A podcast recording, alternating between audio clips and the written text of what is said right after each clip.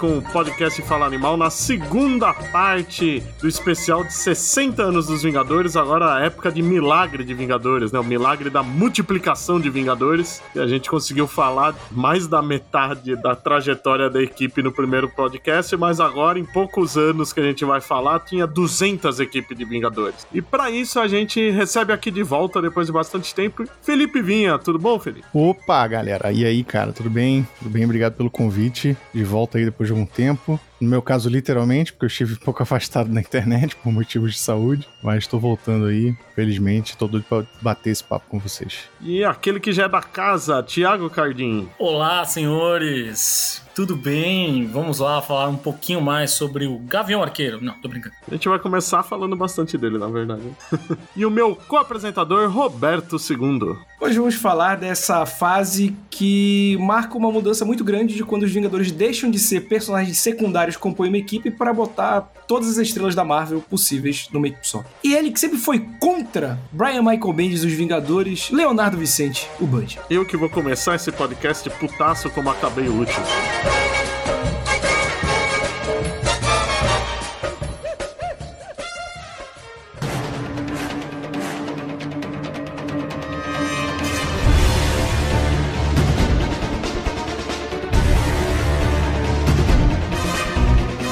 Bom, no último a gente parou exatamente na Guerra Civil, né? Que é um divisor de águas dos Vingadores, mas da Marvel como um todo, né? Mas como nessa época, como o Roberto falou, todo mundo era Vingadores, então, então a gente falou do, do que era, né, a saga, né, que era o um negócio do governo querer registrar os super seres, o Homem de Ferro liderava quem defendia e o Capitão ia contra, e aí rolou aquele quebra-pau, só que a gente não chegou a falar o final, né? No fim de tudo tá aquele porradaria generalizada por Nova York, afinal é a Marvel, tudo é em Nova York, e o Capitão percebe que por mais que ele esteja certo no que ele tá fazendo, ele tá ajudando a criar o caos e se entrega e acaba assassinado, né? A gente sabe depois de alguns meses que aconteceu que ele não morreu de verdade, era um plano do Caveira Vermelha, mas a tragédia estava formada para todos os heróis culparem o Homem de Ferro pela morte do Capitão América e é aí que começa realmente, né, a proliferação de títulos dos Vingadores aos montes. Nesse momento a gente tinha só os novos Vingadores, que era o do Bendis, né? A equipe que tava se formando ali. Ainda não era esse negócio de ser os heróis populares, né? Eram os heróis que o Bendis lia nos anos 70, basicamente. E aí, com essa divisão, já começa a ter mais gente. Então, os Novos Vingadores seguem com os personagens que eram aliados do Capitão América, né? O Luke Cage fica no comando. O Thiago até falou do Gavião Arqueiro, é a época dele como Ronin aí, né? O Doutor Estranho entra na equipe, o Book como capitão também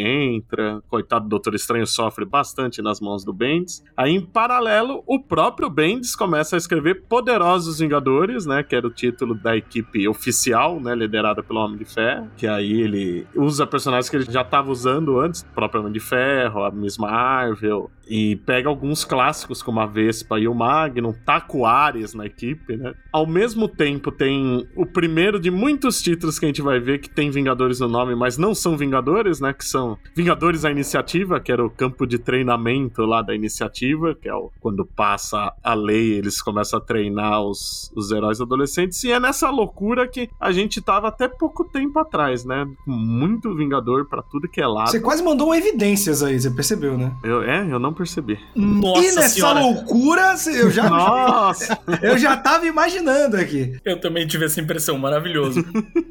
é tão loucura que não é só de ter muitos Vingadores, começa aquela loucura de um evento atrás do outro, né? O primeiro arco de Novos Vingadores depois de Guerra Civil é uma enrolação de uns seis ou oito meses que os Vingadores ficam lutando com ninjas do tentáculo, a gente não consegue entender porque demora tanto tempo para enfrentar com os ninjas que vira peido, mas é quando conclui e a gente vê a Electra morta e vê que é um Screw, né? Aí começa toda a paranoia da, da invasão secreta, que eu vou dizer, eu, eu realmente não gosto dos Vingadores do Bendis, mas essa paranoia que ele conseguiu instituir aí com os Skrulls funcionou. Funcionou bem melhor que a saga que veio depois, inclusive. A gente já comentou isso tanto aqui quanto no Mansão N. O prólogo de Invasão Secreta é o melhor prólogo, eu acho, de grande saga. É até de grande saga boa, recente, mas como a saga é ruim, meu Deus. Acho que todo mundo concorda com isso aqui, né? Tipo, todo o clima que a fase da Invasão Secreta criou na Marvel foi excelente, mas a saga em si é fraquíssima. E o trabalho de marketing, né? Tipo, das outras edições, de colocar capas clássicas com screws, de perguntar quem é o traidor, quem é que tá escondido e tal. A gente ficou meses nessa expectativa. E aí vem a minissérie e assim,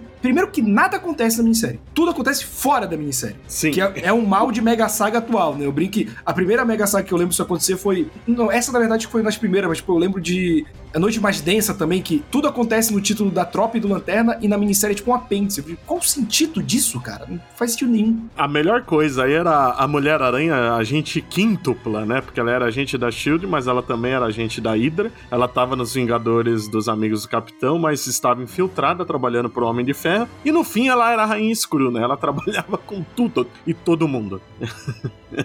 Essa sim era uma loucura. O, o período do Bendis como principal escritor da Marvel é uma sequência de sagas sem fim, né? A Guerra Civil só instituiu que tudo sempre é culpa do Homem de Ferro, né? Que a própria invasão secreta é isso, né? Que quando ele introduziu os Illuminati, a gente vê que os escuros pegaram as amostras dos Illuminati para conseguir se transformar, né? Simular os poderes dos heróis, conseguir ficar infiltrado sem ser rastreado, identificado. E quando eh, rola a invasão secreta, eles usam a tecnologia do Stark para derrubar toda a tecnologia do mundo. Então a culpa, de novo, era do Homem de Ferro. Aliás, os Illuminati também são uma parte importante dos Vingadores, né? Eles se tornam uma parte importante da Marvel, mas daqui em diante até o, o Hickman vai usar isso muito pra frente, né? Então é um conceito que o Bendis introduz, que eu acho até interessante o conceito, mas era um grupo disfuncional a princípio. Como os caras não saíram na porrada desde a primeira reunião, eu não sei, né?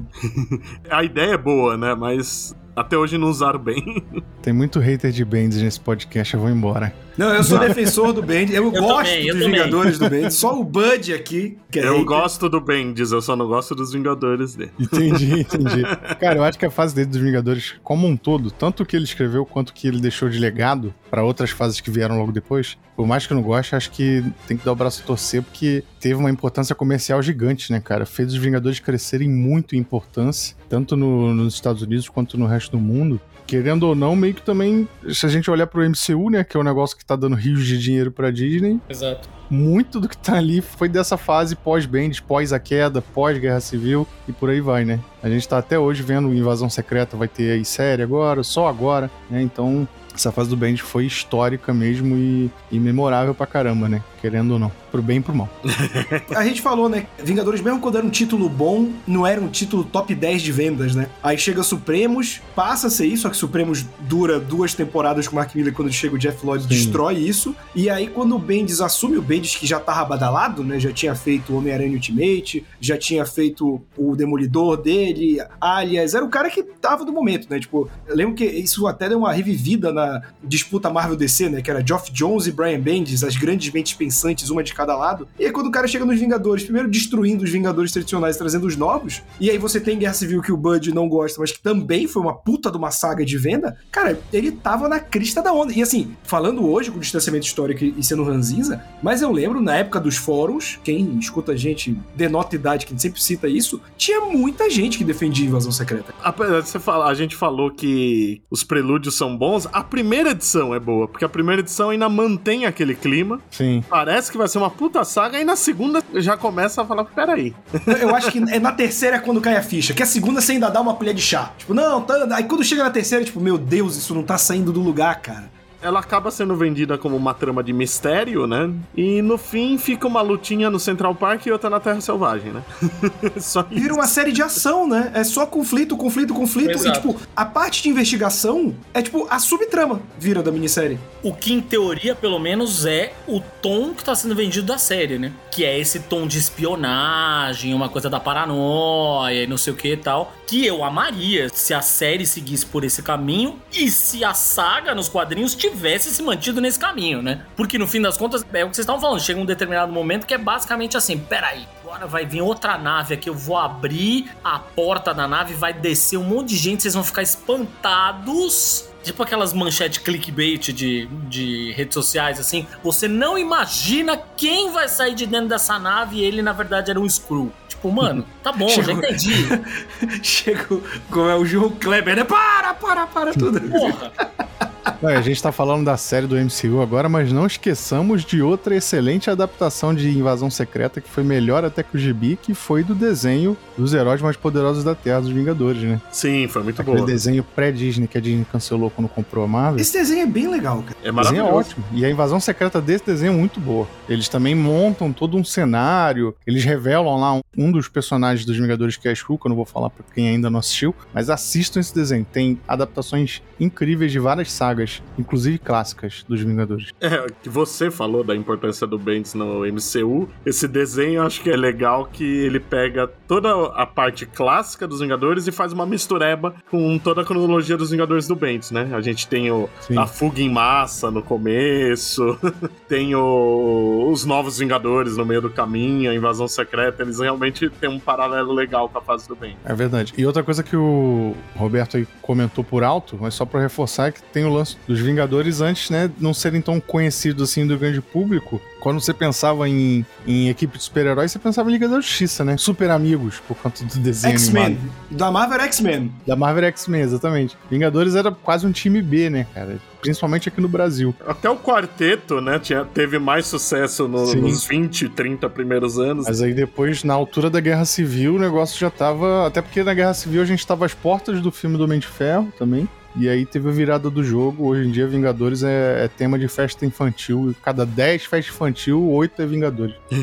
É bom, né? Pra vender fantasia é maravilhoso. Qualquer fantasia serve, né? Todo mundo é Vingador. E aí, a invasão secreta, de novo, né? O triste dessa sequência de saga, né? É que o status quo mudava tão rápido que você não tinha nem tempo de apreciar ele, né? De repente já tava tudo diferente. Aí no fim da invasão secreta, que tem até um momento meio histórico, né? Porque a gente tinha o Thor, já tinha caído fora antes da queda, e ele morre, demora pra voltar. Aí teve toda a treta do Steve com o Tony. Na invasão secreta, tentam chamar atenção no finalzinho numa cena do Homem de Ferro, Thor e o Capitão Hulk agindo juntos, né? Tem a morte da Vespa ainda no final, pra pesar mais, né? Na cronologia dos Vingadores. Mas tem a grande reviravolta que quem mata a Rainha Escura é o Norman Osborn, né? E aí é, é mais uma vez o status quo todo bagunçado, né? Acho que a gente tinha tido que uns dois anos, dois anos e pouco desde a Guerra Civil e vai pro Norman Osborn assumindo os Vingadores, né? Ele vira o,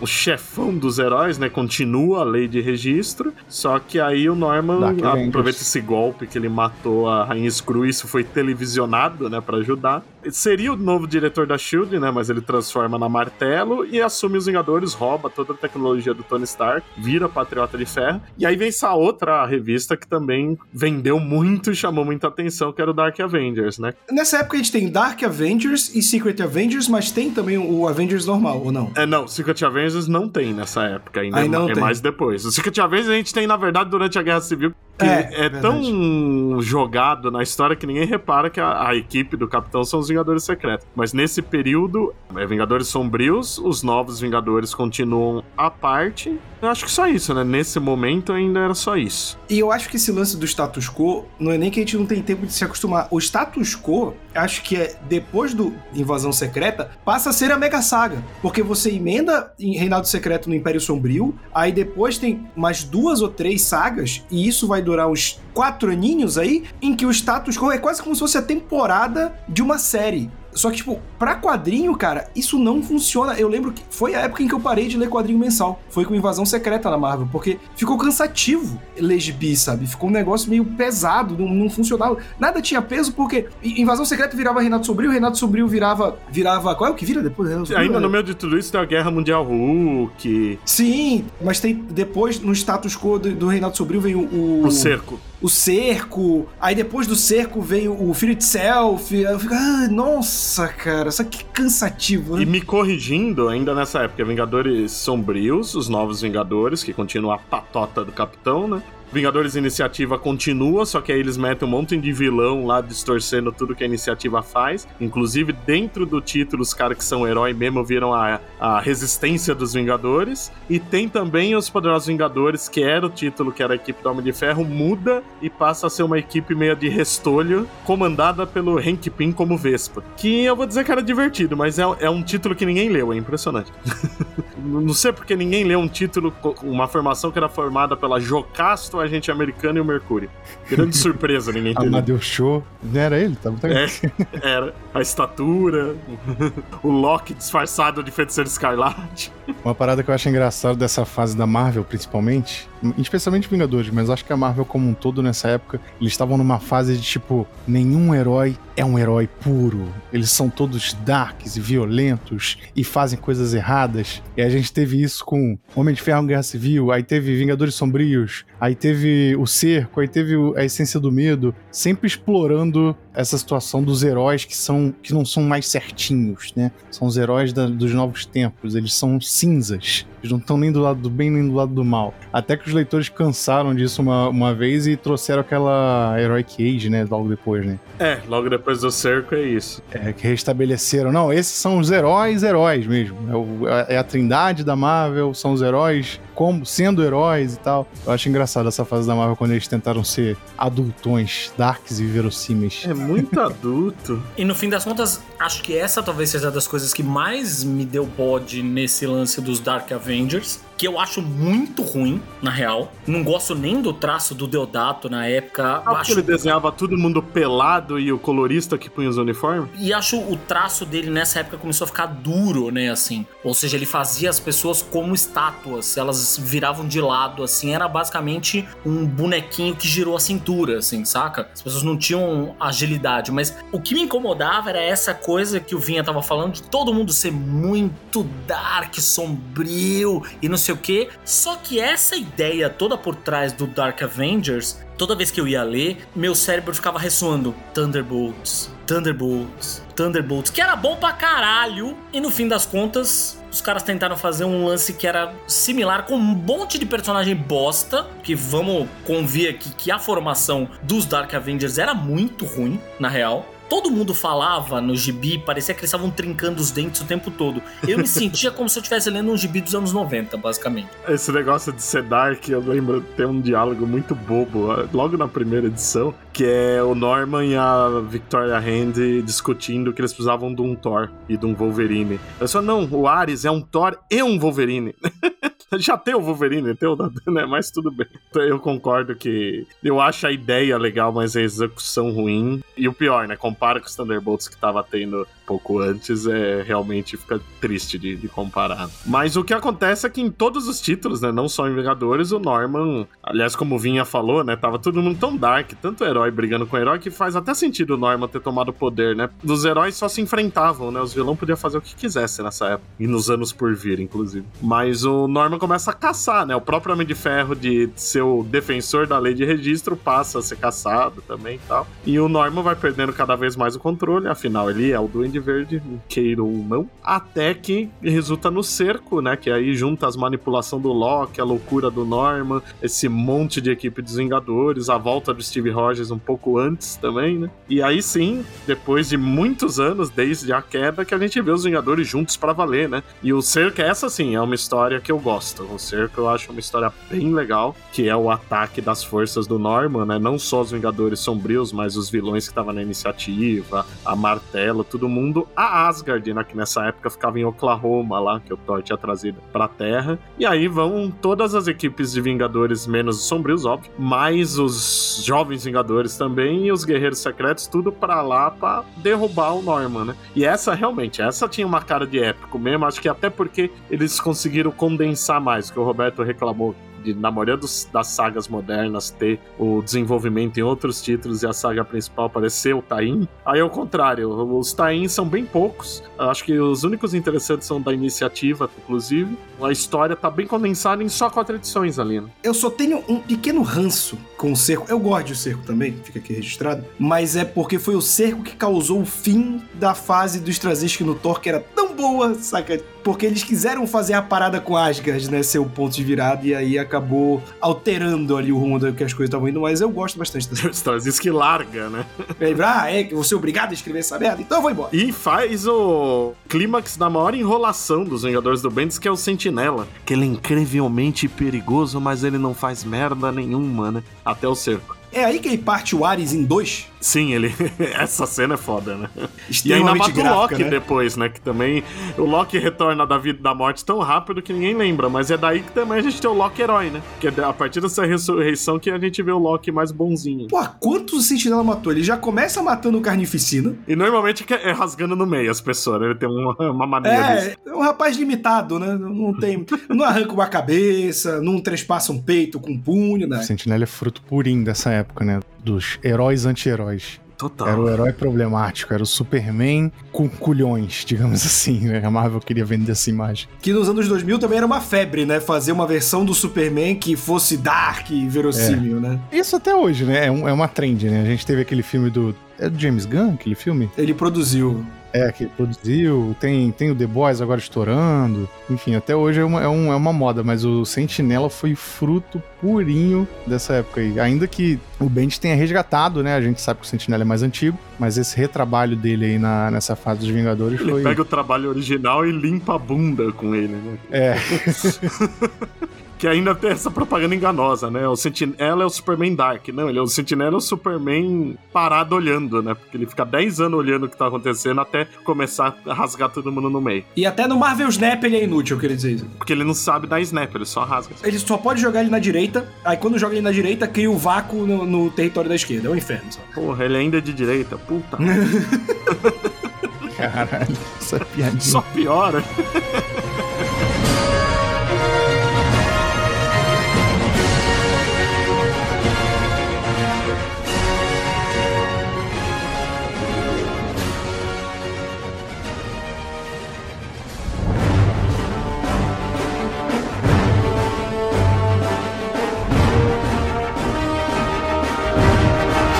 E aí, de novo, né? Vamos lá que a gente vai falar isso muito. Uma mudança no status quo. Que aí o Norman é derrubado, a lei de registro de super-heróis é derrubada, os Vingadores Sombrios são derrubados, tudo derruba todo mundo e o Steve Rogers vira o novo chefão da coisa, né? Não tem Shield na época, mas ele meio que transforma os Vingadores na Shield, né? Que ele chega lá e fala: seguinte, vamos fazer 300 equipes, cada uma com uma missão que no fim, na toda a grande saga, a gente tá todo mundo junto, mais os reservistas, não faz nenhuma importância a divisão, mas vamos tentar. Então a gente tem os Vingadores principais de novo. Eu acho que é a primeira vez até que o Bendis faz uma equipe de Vingadores com cara de Vingadores, verdade, que é essa, né? Que é uma, uma formação bem tradicional, mais o Homem-Aranha e o Protetor, como que é o. Como é o nome? Novar, né? Nova. Era o Book, né? Porque o Steve volta, mas ele não volta como capitão, só fica como Steve Rogers. Então ele deixa o Book lá, o Thor, o Homem de Ferro, o Aranha, o Gavião Arqueiro. Essa é a o- fase do Steve Rogers idoso, não? Não, não, é antes, é um pouco antes. Ele ainda fica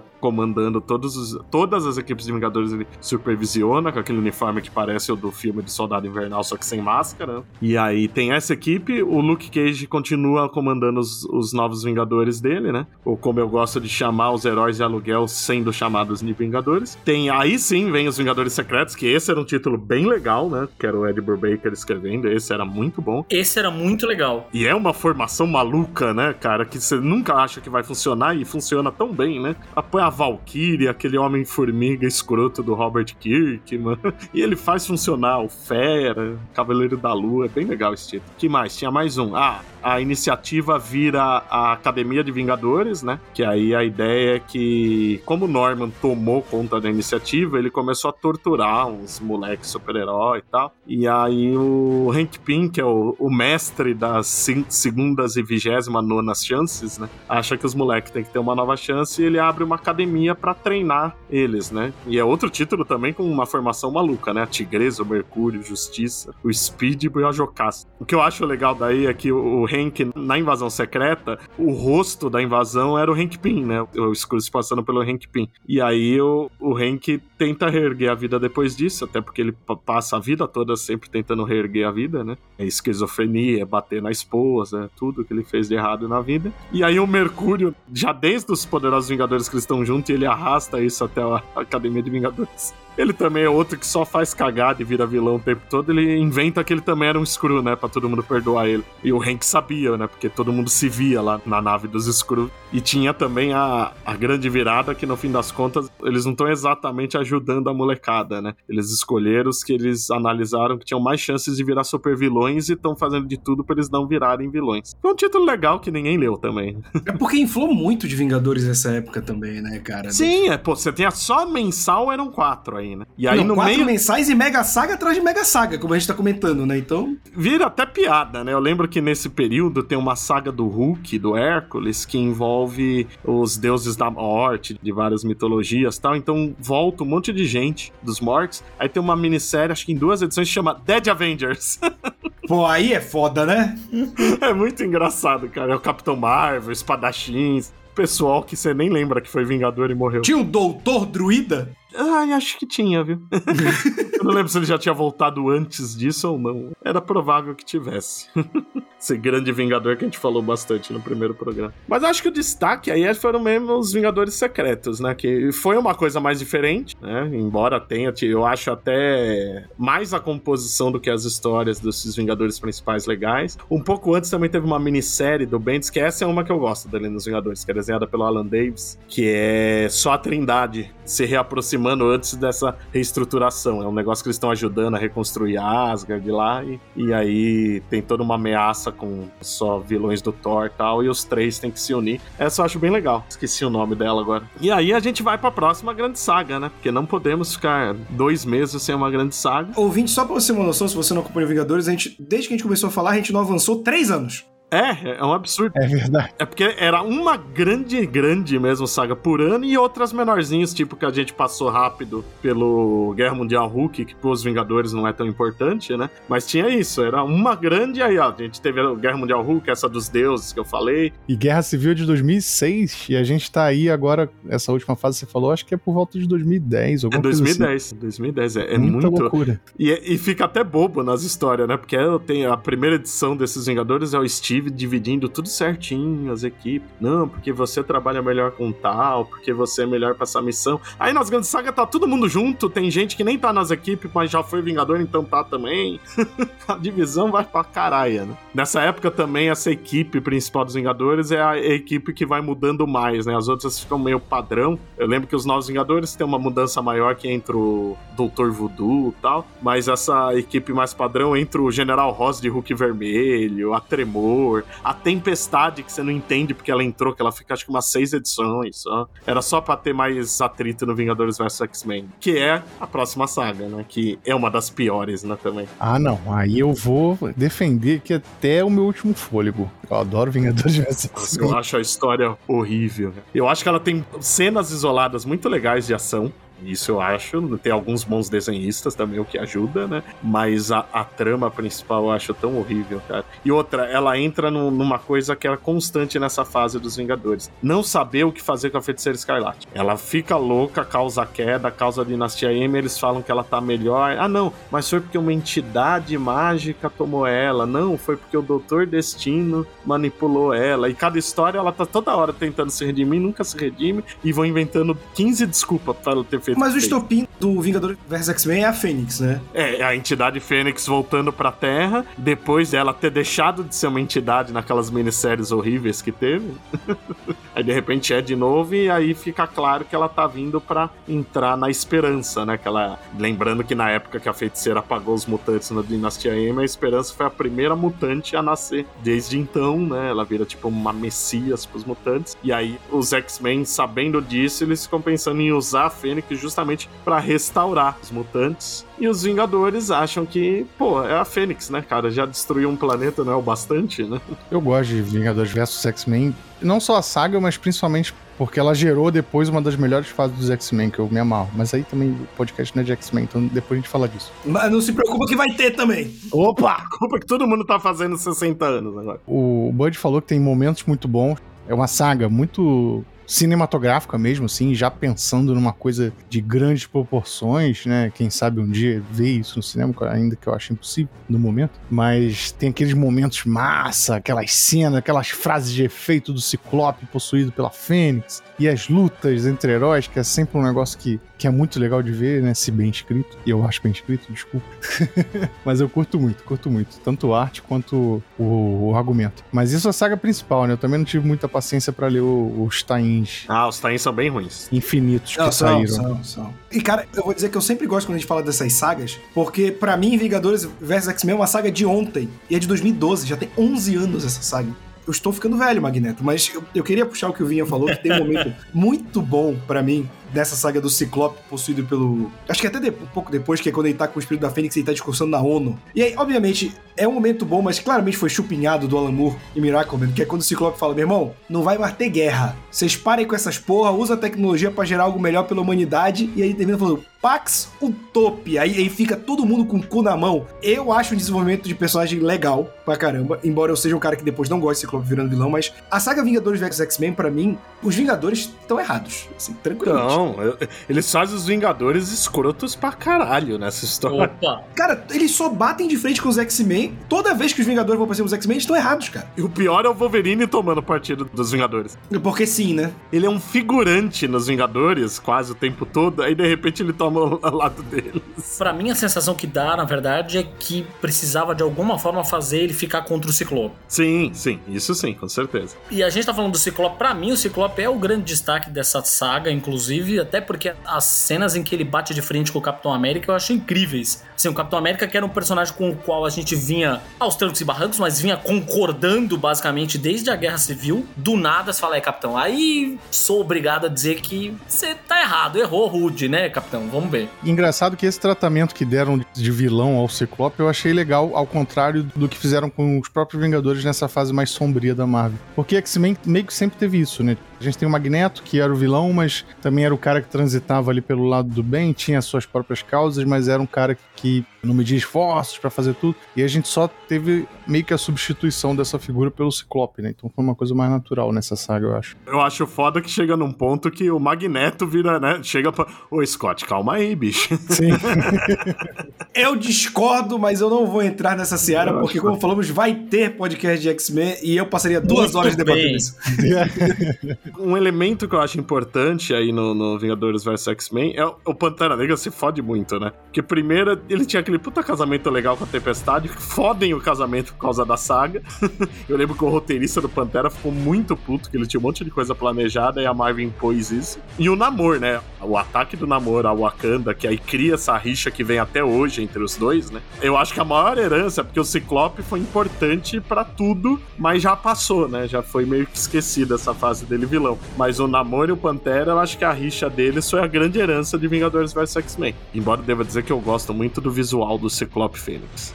E aí vamos falar a frase que mais falamos neste podcast, uma nova mudança no status quo, porque nada nunca será o mesmo. A cada vez que o Bud falar isso, você vira uma dose. Porque nada será o mesmo, como sempre dizem, né? Mas o, o Vingadores vs X-Men meio que marca a transição do Bendis pros X-Men deixando os Vingadores, né? Sim. É, realmente, é a, é a hora que ele larga. Ele escreve, acho que quatro edições, né, da Mini, né? Que a cada quatro edições mudava o roteirista também, né? Eram 12. Realmente, ele sai, ele vai na dobradinha sempre, né? Ele assume dois títulos dos X-Men, que o Vinha comentou, eu também gosto desse começo dessa fase, acho bem legal. E os Vingadores, né? Como você fazer os X-Men serem relevantes numa fase que os Vingadores são relevantes? Você transforma os dois numa equipe, né? Que é aí que começa aquele fabulosos Vingadores. Que eu vou dizer que eu gosto da fase inicial, depois não sabem mais o que fazer com isso. Já é o Hickman aí ou não, né? Não, o Uncanny Avengers acho que é o Remender, não é? É o Remender. É o Remender. Remender. Remender. É, assim, a gente também vive uma fase de pessoas passando muito tempo no dos Vingadores, né? O Bendis fica tempo pra caralho, aí vai ter um intervalinho aí quando chegar o, o Hickman também, o Hickman fica anos à frente dos Vingadores, né? Eu, na verdade, o Hickman, ele vai ser um, um alívio pra gente, porque quando a gente andou poucos anos, quando chegar na fase do Hickman, como tudo é uma grande saga só, eu acho que vai andar mais rápido aqui. É, e fica com mais cara de Vingadores também. Mas essa fase dos fabulosos Vingadores é uma fase que eu acho bem legal, essa ideia, né? Porque é o que a gente falou, né? Os Vingadores foram escrotos, eles fazem na história o Capitão América se conscientizar disso, falar, é, realmente, a gente sempre devia ter feito algo pelos mutantes, está na hora de fazer, né? Ele cria o tal do Esquadrão Unidade, que é uma junção de Vingadores e X-Men, que eu, eu, sempre achei engraçado na primeira edição que tem a vampira e eles tentam esconder ela do público porque eles não querem alguém que foi um criminoso para não, não, atiçar os antimutantes. Aí ele pega o Destrutor que teve a própria Irmandade de Mutantes para ser o líder. Muito inteligente da parte dele. E é o irmão do cara que cagou tudo, né?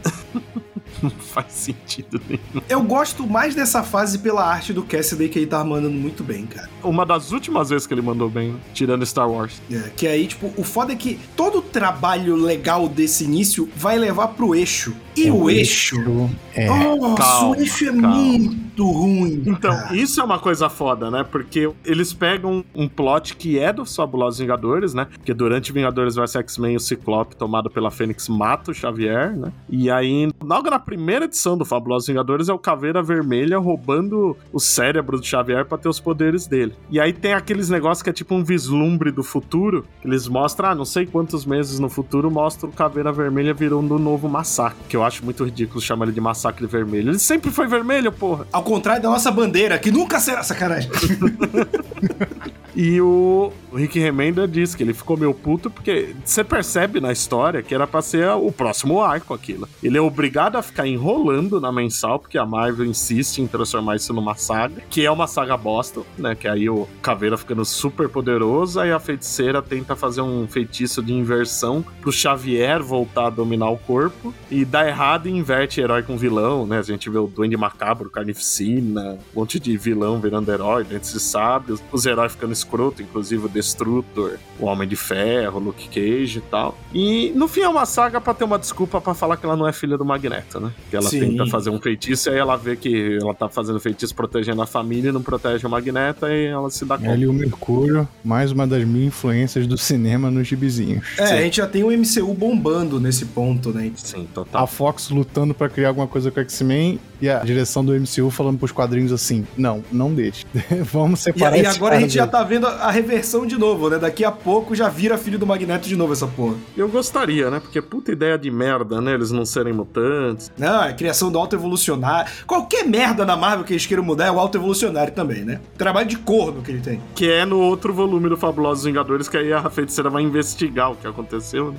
A feiticeira e o Mercúrio também, eles têm três pais e três mães, né? Mais, minto, quatro. Mas eu queria destacar e eu queria trazer à mesa, porque assim, de todas as mega sagas que a gente falou até agora, e eu ouso afirmar de todas as que a gente vai falar até o final desse programa, Eixo é a pior. É, concordo. É, eu acho que eu vou concordar. É. Ela é o que eu falei, eles pegam um arco que era pra ser um arco simples de uma revista mensal, dão uma dimensão maior que não precisa e a história vai do nada a lugar nenhum. E todas as consequências dela nunca são desenvolvidas, né? Porque tem alguns personagens que ficam invertidos mesmo no final, continua nas mensais e depois quando vai ter as guerras secretas, quando volta, esses personagens simplesmente aparecem normais de novo sem explicação nenhuma. e ainda a gente teve a, a era de Ultron nesse meio tempo. Nossa. Pra você ver como tinha uma saga atropelando a outra. Eu acho é horrível. legalzinha. Eu chamo de Era sem Ultron, porque não tem Ultron na história praticamente, né? Ele aparece em uma edição.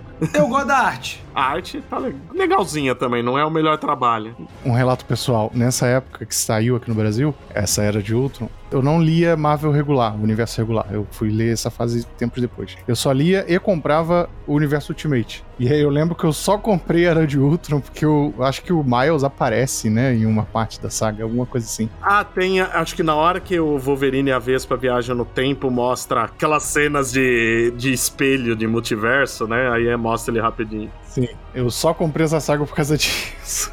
Mas eu li na época que saiu. Voltando atrás, é que eu tava lembrando só da arte do Hit, que eu acho que tá bem ruim, mas tem umas edições pelo Pacheco, que essas edições estão bonitas. Essa cena devia ter sido uma grande saga dos Vingadores por ser um dos, dos maiores inimigos deles, mas é uma saga que muita gente nem lembra que existe. Né?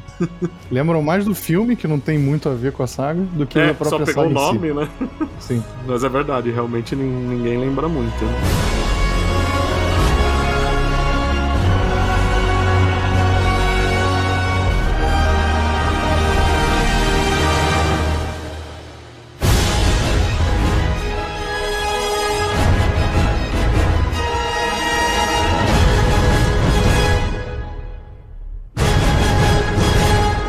E aí, vamos ver, qual é a próxima saga? Que, que agora é assim, né? Não é a próxima trama, é a próxima saga. Agora é Secret Wars, não é? Depois? Não, ainda tem o Fear Itself. Ah, é assim. Que pros Então. Vingadores não é tão importante, né? Na verdade é antes até. Ela é tão ruim que a gente até pulou. Ela é um pouco antes Pois disso. é. Esse é o grande ponto. A gente pulou pra caralho, né, Fritzão? A importância dela, eu acho que é o Steve voltando a ser Capitão América, né? Porque eles forjam É. a morte do Book. E é isso. Os Vingadores, a importância é essa. O Roberto falou do eixo, mas, cara, Fear Itself, sério, eu acho ruim a ponto de ser quase ofensivo. Ela é ruim também. A a vantagem é que tinha a arte do Stuart Moonen, né? É basicamente uma saga que existiu pra fazer versões visual com o visual moderninho dos personagens. É só existe pra isso a saga. Então, na DC tinha acabado o Noite Mais Densa nessa época, né? Pouco antes. Aí todo mundo falou, ah lá, é outra saga pra vender bonequinho. Só que essa é pior, porque nunca saiu os bonequinhos. Serviu nem pra isso. Mas eu vou falar que eu gosto do visual do Colossus fanático. Ah, mas isso não é da saga. Ele já tava antes, não é da saga. Porque eu lembro dos visuais todo mundo pegando martelo, indo pra si, isso era muito legal. Não, ele não era. Quem tem os visual diferente, que tem os que vira vilão, né? Aí no final, o um monte de, de herói pega equipamento também pra enfrentar, mas era o Hulk, o Coisa, o Homem Absorvente, a Titânia, o Gárgula Cinzento, esse grande vilão. Mas, cara, essa é ruim mesmo, cara. Tá merda. Se não fosse a arte do Stuart Monen, era, seria ilegível, talvez.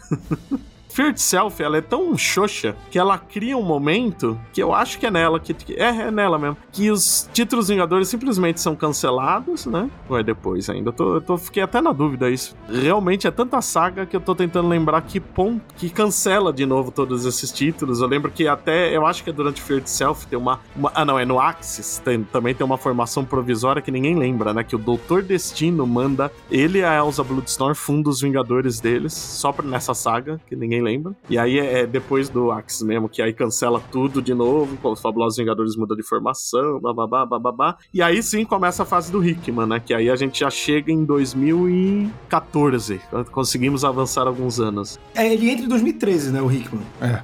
2013, New Avengers e Avengers, né? É. Que aí, né, esse assim, né? O título mais safado do mundo era New Avengers, que não tinha os Vingadores, era os Illuminati. Quero os Illuminati. Eu tinha uma raiva disso. E aí ele dá uma, uma mudada. E, cara, assim, o Hickman, ele faz uma grande saga de uns dois, três anos aí, né? O Hickman, ele é meio megalomaníaco, se a gente for parar pra pensar quando dão liberdade pra ele. Sim. Mas eh, eu gosto até dos Vingadores dele. Os Vingadores dele, eu acho que desses negócios que ele pega pra fazer muito tempo na Marvel, é talvez a melhor coisa. Eu só não gosto muito daquela saga infinita. Porque ele dá a entender que aquilo ia ser o ápice e é só encheção Sim. de linguiça. Eu achei meio chato também. Eu achei chato um pouco eles focando muito num, num personagem que acabou não dando em nada, que é aquele ex Ni- Ni- Nihilo, sei lá como é que É, fala. Ex Nihilo. É. E aquilo ali foi meio que um misdirection, né? Ele tava trabalhando na- É. nas incursões, mas não queria chamar muita atenção ainda, e aí ele botou aquela infinito no meio. Ó, lá, pra dar um pouco de contexto, né? A história dessa fase começa com o Capitão e o Homem de Ferro vendo que realmente as ameaças estão cada vez maiores. Acho que eles também perceberam que eles estavam entrando em sagas uma atrás da outra. E eles reestruturam a equipe pra ter uns 20 e poucos integrantes, né? Eles, tipo, vamos pensar em alguém especializado pra cada coisa, né? Inclusive Kung Fu. Vamos chamar o Shang-Chi. O início dessa fase eu acho muito boa. Tipo, Eu gosto as também. primeiras páginas, assim, com os dois debatendo isso, e aí cada edição começava com a escalação da equipe daquela edição. Isso era muito bom, cara. Eu gostava bastante. Eu acho engraçado que ele pega uns personagens que você nunca ia imaginar, né, pra desenvolver. O melhor desenvolvimento que o Mancha Solar já teve foi nesses Vingadores. É muito estranho, né? O cara dos Novos Eu Mutantes diria que foi o tipo Vingadores. primeiro desenvolvimento que ele é, teve. é, é né? isso mesmo, mas é isso. Aliás, eu acabei de lembrar que a gente passou reto por um outro título que é mais ou menos nessa época, um pouco antes, que era os Poderosos Vingadores do Luke Cage. Que esses eram realmente os heróis de aluguel, eles trabalhando com o povo, é, né? É no mesmo período, acho que eles são lançados juntos. Que era uma equipe que eu gostava. Eles fazem uma equipe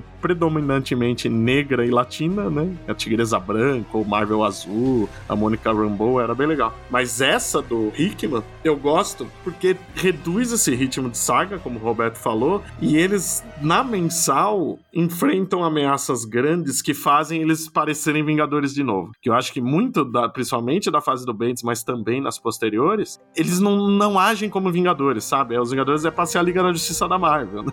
E não tinha isso, não parecia isso até então, né? E a gente tem mais um Superman na equipe, né? Nessa época, que é o Hyperion, que já nessa época devia ser o sétimo Imperium que existia. Mas aí tudo bem, a gente perdoa que já é um personagem mais clássico. É. Apesar de ser um Superman da Marvel, não é um Ele sentinela. é o da primeiro Superman da Marvel.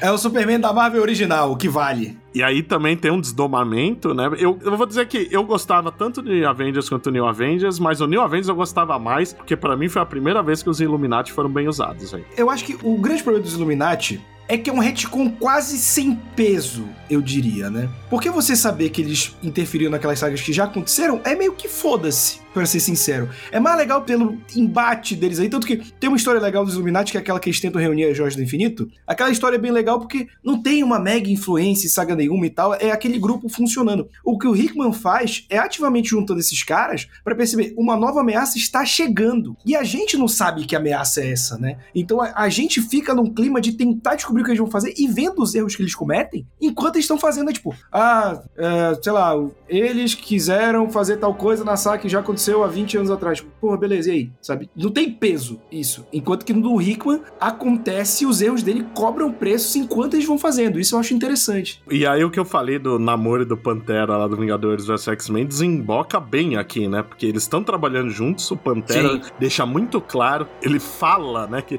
acabando isso eu vou te matar, namor, né? E o que o Vinha falou da fase Dark, aqui os Illuminati são mais Dark tudo, mas com peso na história. Sim. É bem escrita, diferente. É, exato, Não é uma exatamente. parada pra parecer, nossa, como somos adultos e como somos quadrinhos maduros. Pô, porque você pega, são alguns dos maiores heróis da Terra matando universos inteiros porque eles não acham outra saída, né? E isso vai fazendo uma quebra entre eles também, né? Eu acho muito bem desenvolvido. Eu acho até que o título principal, depois do infinito, ele fica meio perdido, fica meio chato. Mas o New Avengers vai bom até o final. Tem uma coisa que a gente falou no outro capítulo aqui do podcast, que era quando a gente começou a falar do Bendis ainda, retomando lá atrás, a gente tava falando, eu reforcei que tem uma coisa que eu gosto muito do Bendis, que são os diálogos. Onde eu acho que justamente o Hickman acerta aqui, quando a gente tá falando dos Illuminati, é justamente quando a gente tá falando dos diálogos. As edições em que aparentemente acontece menos coisas são as edições que eu mais gosto. Porque justamente você en- enxerga as correlações entre os personagens, assim, eu acho que ele trabalha isso muito bem, principalmente quando ele tá trabalhando com os Illuminati, assim, é menos caralho, olha só, aqui nós somos uma reunião dos caras muito fodões e mais, porra, olha só o fardo que a gente tem que carregar, assim, sabe? Eu gosto bem, assim, dessa, dessa condução. Sim, eu também gosto bastante. Eu acho que ele manda bem demais. Enquanto a ação fica, né, no título principal. E até o título principal tem uma- um desdobramento que não dura muito, né? Que acaba tendo Avengers World, né? Uma época, né? O Avengers World não dura muito. Mas ele continua a investir muito nesse negócio da equipe. Uma super dose de Vingadores, mas numa equipe só, né? Em vez de ter 500 vi- divisões, você chega uma hora que tem quase 30 Vingadores, né? Ele introduz até uns personagens novos legais. Eu lembro da Esmagadora, né? Que ele pega um cargo lá da Guarda Imperial Shi'ar, inventa que teve um herói espacial do passado, que isso, aliás, é um retcon de encadernado da Marvel, né? Na mensal, a gente vê que o Capitão conhece o avô dessa Esmagadora e ele é o Dandare, que é um herói inglês, né? De tiras até. Nos encadernados, a Marvel muda o nome, porque acho que deve ter dado alguma treta. Mas eu achava legal esse negócio da Esmagadora ser uma heroína legada. Ele casa ela com o míssil, né? Ele realmente pega alguns X-Men e desenvolve nos Vingadores. hein? É estranho isso. E aí, enquanto tudo acontece lá no infinito, que tem todas as tretas lá do Ex Nihilo, que a gente descobre aqueles seres que estavam germinando os planetas tal. O Thanos vem pra Terra ao mesmo tempo. Essa saga eu acho triste porque ela tem duas frentes e nenhuma das duas acontece nada. A parte do espaço a gente vê os Vingadores comemorando a vitória que a gente não viu eles lutarem e na Terra o Thanos não enfrenta os Vingadores, ele enfrenta o Raio Negro. Inclusive, parabéns pra escolha de membros na missão espacial. Eles têm 30 Vingadores, aí eles falam, bom, vamos pro espaço, né? Vamos levar o Falcão e o Shang-Chi. Olha, eu acho que é válido porque você precisa de alguém que, quando der merda, vai morrer. Porque quando é evento grande, porra, vamos levar só o medalhão, vai morrer alguém. Shang-Chi tá aí, nunca fez mal a ninguém. Se morrer, ninguém vai sentir falta, né? Aí leva ele. mas eles não morrem. É engraçado como o infinito, no fim das contas, ela não significa muito pros Vingadores, né? Eles meio que. A Marvel, me parece que nessa saga ela usou os Vingadores de trampolim pra tentar empurrar os inumanos goela abaixo, né? Porque é daí na luta do Thanos que o Raio Negro libera as névoas terrígenas e vem toda aquela fase horrível dos inumanos importantes à força, né? Tem coisas que você não deve mexer, né? Tipo, Nossa, não, os essa- inumanos, cara, é tipo quando o Friends decidiu decidiu ter um spin-off do Joey. Não, não vai, cara. Não, não adianta. Deixa lá. Deixa, deixa essa porra aí. Fatídica fase inumanos X-Men. Que era pra substituir os X-Men na É. importância. Por causa do cinema também. Puta merda, né? Pior que aí não foi nem por causa do cinema que nem usou, né? No fim também, né?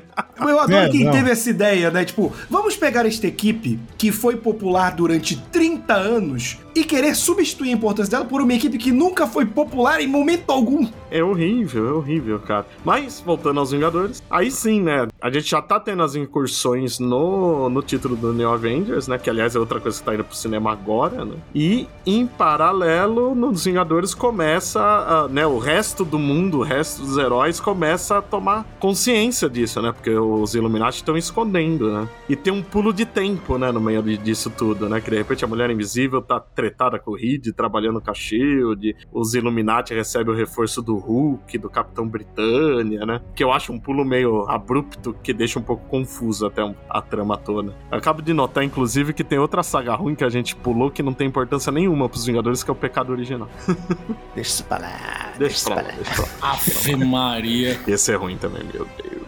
Mas, vamos lá. Enfim, temos as Guerras Secretas, né? Que esse título do New Avengers, ele de cara são os Illuminati descobrindo que tá tendo as incursões, que é quando um universo tem contato com o outro, e isso só tem fim com a destruição ou de um ou dos dois. Então, muitas vezes os Illuminati agiram pra destruir o outro universo que tava tendo incursão, pra salvar o seu, né? E no fim das contas fica o universo 616 e Ultimate. Só que no New Avengers a gente viu que o Doutor Destino também tava mexendo os pauzinhos dele e ele vira Deus, né? Porque se tem uma coisa que o Doutor Destino faz bem desde os anos 60 é roubar poder dos outros. E ele dessa vez rouba o poder dos Beyonders, né? Que são os seres criadores do universo. Que poderiam ser os celestiais? Poderiam, mas ca- cada roteirista faz uma raça diferente criar o universo humano. Não, não vamos entrar em detalhes. E até as Guerras Secretas, que eu acho uma história bem confusa, como ela acontece, mas que ela consegue ser épica e tem um Doutor Destino muito legal mesmo. Eles fazem um Doutor Destino como poucas vezes na Marvel moderna a gente viu um destino ameaçador mesmo tal. Que deixa de ser uma saga dos Vingadores, né? Mais os Illuminati mesmo que tem importância lá. É secretamente uma saga do Quarteto Fantástico. É, é uma carta de despedida do quarteto, né? Isso. É uma saga muito boa. Gosto muito Eu de Guerras gosto. Secretas também. Eu gosto, cara. Eu, eu li graças a Leonardo Vicente, me emprestou o encadernado dele, inclusive. Não tinha lido. E é engraçado que é uma saga dos Vingadores, que é mais importante pros Illuminati, pro Quarteto Fantástico e pro Homem-Aranha do que dos Vingadores. É fato. É verdade. É fato. É verdade. É quatro anos de gibi dos Vingadores levando aquilo pra na hora H eles não,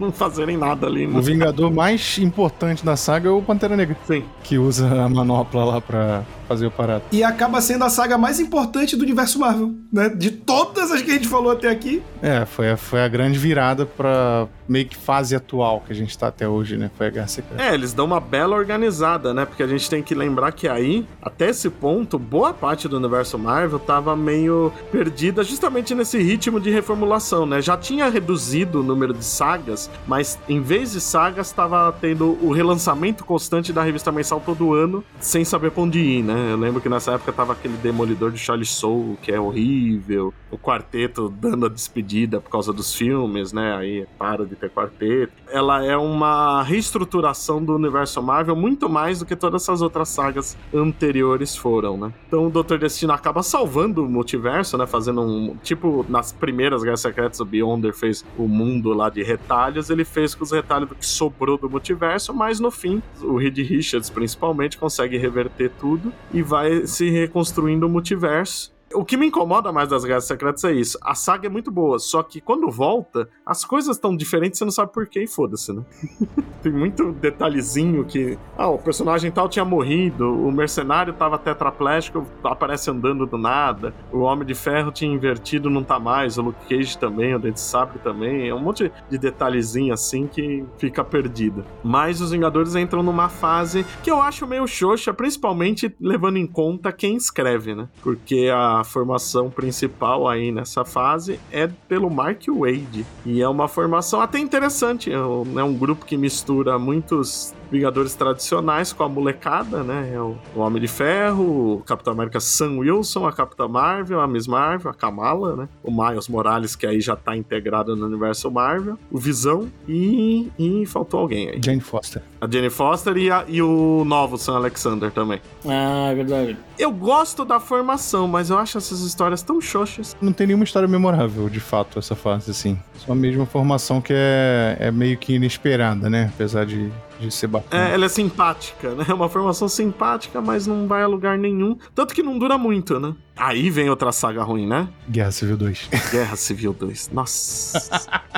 pra quê, bicho? Pra que fizeram essa saga? Ela teve uma serventia que a saga é tão ruim que a gente nem associa a consequência boa a ela, que são os campeões, né? Porque o Wade aproveita. Você vê que o Wade não deve ter gostado porque ele usa uma crítica a tudo isso para criar os campeões. O trio de moleque fica decepcionado de ver os Vingadores guerreando de novo. Tipo, porra, vocês são os adultos, né, cara? Eu que sou criança tenho que dar o exemplo agora. E aí eles saem dos. pedem demissão dos Vingadores e vão fazer a própria equipe, né? que é muito boa, inclusive, tá? É. Todas as edições de campeões Exato. são muito divertidas. São. É quase uma justiça jovem da Marvel. de Tão Sim, boa. é muito bom, É, é muito bom. Mas é porque o Mark Wade, como todo fã do Ciclope, é uma pessoa de boa índole. Então ele, ele soube criar essa equipe, que ele coloca o Ciclope, inclusive, mas brincadeiras à parte, se tem alguém que sabe mostrar o quanto tá errado quando herói sai do eixo, é o Mark Wade, né? Isso ele Sim, sabe né? fazer muito bem. Isso é verdade, isso é verdade. E ele ainda continua, mesmo depois da Guerra Civil 2, né? Com uma formação ligeiramente diferente. Aí tem o Aranha, o Peter. É o Peter que banca a equipe nessa época, eu acho muito esquisito. que o Tony tá morto, né? Ele tava meio falido antes já, e nessa época ele tá em coma, aliás, não morto. E o Peter é a época que ele tá rico, ele tem o galpão das indústrias Parker, que é a base dos Vingadores. É muito esquisito isso. é muito. hum, Fase muito boa do Aranha, inclusive, eu acho. a fase do Aranha é legal, é divertida. E aí, o que, que a gente tem? Mais uma saga, ó, vejam só. Que essa eu não lembro nem o nome, cara. É Não é aquela. Império Secreto, logo depois? Como? Império Secreto? Não, é antes ainda. É, inclusive é a saga que vai causar Império Secreto. Eu tinha esquecido de Império Secreto, desgraça! Eu gosto. Lembrando que a gente tem o Sam Wilson nos Vingadores, porque o Steve tá veinho, né? Decreto fudido, sem INSS. Mas o. Aí tem aquela saga que a gente descobre sobre o Pleasant Hill, né? Que é um, uma cidade isolada que a Shield Hum. põe os vilões sem memória usando o cubo cósmico. Os Vingadores vão lá resolver uma treta. A ideia não é ruim, né, dessa saga, na verdade. A saga não é ruim. E ela passou muito despercebida, ela é tão melhor do que ah, quase todas as sagas que a gente falou aqui. e aí que o Capitão é rejuvenescido e ao mesmo tempo é implantada a semente do Império Secreto, que aí é daí que ele vira o, o cubo cósmico, sem ele saber, também foi usado pra transformar ele em, em agente da Hydra, né? Que eu vou dizer, Império Secreto é uma saga muito ruim, mas porque mudaram as coisas no caminho. Ela todo o prelúdio dela é maravilhoso, que esse negócio do Capitão ser agente da Hydra, tipo, não é um retcon nada, o cubo cósmico altera a realidade. Ponto. Só que eles não tiveram coragem de ir com isso até o fim, no fim eles falam que tem dois Capitães América. Eu acho que é aí que caga tudo. Acho que talvez tenha causado o maior surto que eu já vi com quadrinhos no- na internet. Surto de raiva, assim. Que uniu leitores e não leitores, porque vazou na mídia tradicional, né? Capitão América é da Hydra, não sei o que, Capitão América nazista. Nossa, o que teve de gente rasgando as pregas nessa não, época. puseram fogo nos gibis e Sim. mandaram o vídeo pro Nick Spencer. E aí que a galera revoltada, eles não esperaram pra ler, não esperaram explicação, todo mundo puto das calças, que o Capitão América era nazista. É muito, é muito escroto. Aliás, nessa fase do Wade aí, depois da molecada sair, teve mais uma moleca que chegou, que é uma personagem que eu gosto, simpatizo, que é a nova Vespa, né? A Nadia Van Dyne. Que eu acho engraçado que ela é filha do Hank Pym com a primeira esposa, né? Que aí ela foi criada secretamente na Rússia, sem ele saber que ela existia. Aí ela é resgatada, entra pros Vingadores, ele é cientista, e a Janet meio que adota ela, então ela é Van Dyne sem ser filha da Janet. Mas é uma personagem que eu simpatizo bastante. Acho que foi a, a melhor coisa que o Wade fez na fase dele foi introduzir ela. E dar uma desenvolvida no Visão ao mesmo tempo que tava saindo o Visão do Tom King, que aí, aí sim ele ganhou profundidade, né? Mas o, o lance do Império Secreto, que o Vinha falou, também é importante, que é, cara, toda vez tem um negócio no quadrinho que acontece isso. Lembra quando teve aquele quadrinho do Wolverine de outra terra beijando Hércules? Sim. Aí um bando de site, o Wolverine agora é gay, né? Tipo, um bando de site assim, tipo, porra, gente, não. É, o Alan Scott dos 952, mesma Sim. coisa também. Lanterna Verde agora é gay. Mas o Alan Scott eu gostei porque eles puseram na cronologia principal agora. Né? Sim, sim, sim. Mas na época foi a mesma história. Tipo, vazou na mídia tradicional e. A todo mídia que mundo não sabe o que tá falando e fala que Lanterna é, gay e mostra a imagem do Hal Jordan. Não, eu lembro que saiu no Fantástico, com a imagem do Hal Jordan falando que o Lanterna Verde era gay. No Fantástico. Possível. Não é possível um negócio desse que erraram tanto assim. Eu lembro disso. Ah, aliás, uma outra base que os Vingadores tiveram nessa fase do Wade, né? Primeiro foi o hangar lá das Indústrias Park. E depois é sobre o edifício Baxter, né? Porque o Peter compra pra ninguém mexer na base do quarteto. Eu lembro que tem uma edição legal que o Tocha fica puto quando ele sabe que o Peter comprou. Vai lá tirar satisfação. Ele fala: Não, comprei porque eu sei que uma hora eles vão voltar, né? Porque nas Guerras Secretas todo mundo acha que o Reed, a Sue e as crianças morreram. que aliás, isso é uma cagada das Guerras Secretas, né? Porra, bicho, você vai deixar seus familiares achar que você morreu por nada, né? Puta sacanagem. Bom, essa fase vai desembocar na, no Império Secreto mesmo, né? Que aí é, o- é outro momento que é estranho, né? Porque a gente tem essa formação dos Vingadores e no fim é, é uns Vingadores reserva que tem mais importância, né? Tipo, acho que o que tem bastante é o Miles, que já era dos campeões nessa época, também não, não serve, não, não tem jeito. Mas tem a Viúva Negra, que até morre ali e tal, né? O Tony tá naquela aquela inteligência artificial dele. É, é muito estranho. É, foi o momento que a Marvel também tentou introduzir novas versões dos personagens clássicos, né? A gente teve a Coração de Ferro, teve o Sam É, Wilson, isso. Capitão América, Jane Foster. É a fase que tá meio que chegando agora na MCU. Muita coisa funcionou, mas eu acho que a- o erro da Marvel foi ser apressada demais aí, né? Eles queriam substituir todo mundo de uma vez. E durou pouco, relativamente pouco também. Foi? Dois anos cada personagem, eu acho. E você pode ver que alguns deles até sumiram, né? Tipo Amadeus, a, a Coração de Ferro, eles são pouquíssimo usados hoje em dia. Né? O Miles, a Kamala deram muito certo, mas o É, resto... a- mais a Kamala sim, mas Coração de Ferro acho que nunca engrenou. É. Nunca virou um grande sucesso. Tanto que ela não foi nem Vingadora, né? Essa eles não tentaram nem pôr nos Vingadores.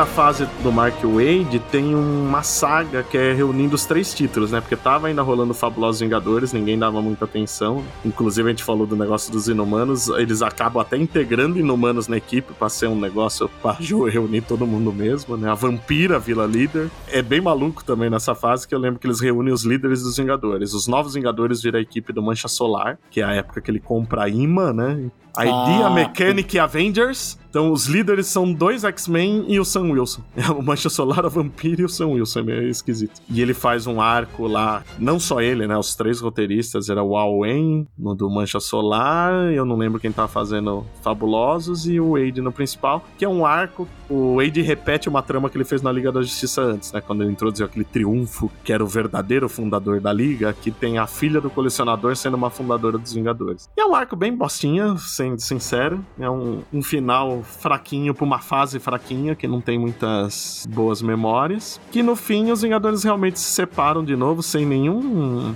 impacto, sabe? Realmente é xoxo. E aí começa a fase que a gente tá atualmente, né? Que tá chegando no fim, agora que a gente tá gravando esse podcast, que é a fase do Jason Aaron, que foi uma grande enganação, eu acho, viu? Porque eu vou dizer que o primeiro arco parece que vai ser bem legal. Até o Ed McGuinness, que é um desenhista que eu odeio, tá legalzinho aí. Tá errado. Não, tá divertidinho. errado, tá Principalmente o Capitão América e o Homem de Ferro tão legal no traço dele. Não, tá errado em não gostar do Ed McGuinness. Eu não gosto mesmo. Mas aqui nesses Vingadores eu achei legal. Que, de novo, é um acerto de ser uma equipe bem tradicional de início, né? Era o Capitão, o Thor, o Homem de Ferro, que inclusive começa com uma reunião dos três falando: pô, a gente tem que organizar essa porra, né? A gente tava longe, ninguém tocou a equipe, vamos fazer direito. Aí vem a Capitã Marvel, o Pantera, a Mulher Hulk, o Doutor O Estranho que fica que fica só no primeiro arco, o motoqueiro fantasma Rob Reis, né? O Blade entra, o Blade totalmente deslocado aqui, meu Deus do céu. E aí vai tendo outros no caminho, Namor, a Valkyria Jane Foster, a Nova E Stig. aquele arco da entrada do Blade, a gente já falou sobre isso, é ruim demais. a nação vampira lá. Nossa, é ruim, não. O primeiro caralho. arco, como eu falei, ele te engana e lendo agora o que tá acontecendo, ele inclusive entrega o final de toda essa fase. Porque é o Loki se sentindo de novo responsável pela criação dos Vingadores, você acha que ele tá sacaneando, ele tá ajudando. E é com os Celestiais, que é inclusive a base dos Vingadores nessa fase, é o corpo de um Celestial lá no Ártico. Que é uma bela base. Mas Cara, é um, é um negócio que o Aaron já tentava introduzir lá quando ele escreveu Motoqueiro Fantasma muitos anos antes. Tentou no Thor e tal. É um negócio de que a Terra sempre foi protegida por forças ancestrais que sempre estão lá, né? Então sempre tem um Thor, sempre tem um motoqueiro, sempre tem um, um Mago Supremo, um Punho de Ferro, um Pantera Negra tal. Que isoladamente, como já tinha no Punho de Ferro, por exemplo, funciona, mas falar que sempre existiram Vingadores desde a pré-história é de fuder, né? Isso é muito louco. Cara, é, não. E, assim, o Jason Aaron, ele é um roteirista que eu gosto, mas dos roteiristas que eu gosto, eu acho que ele é o mais inconstante. Eu vou dizer, eu acho que ele muda muito o ritmo do que ele escreve, sabe? Não é o mesmo ritmo do início ao fim, mas Vingadores é ruim. Não tem outra palavra. Parece que ele foi possuído pelo Scott Snyder. É um gibi do Scott Snyder, isso, cara.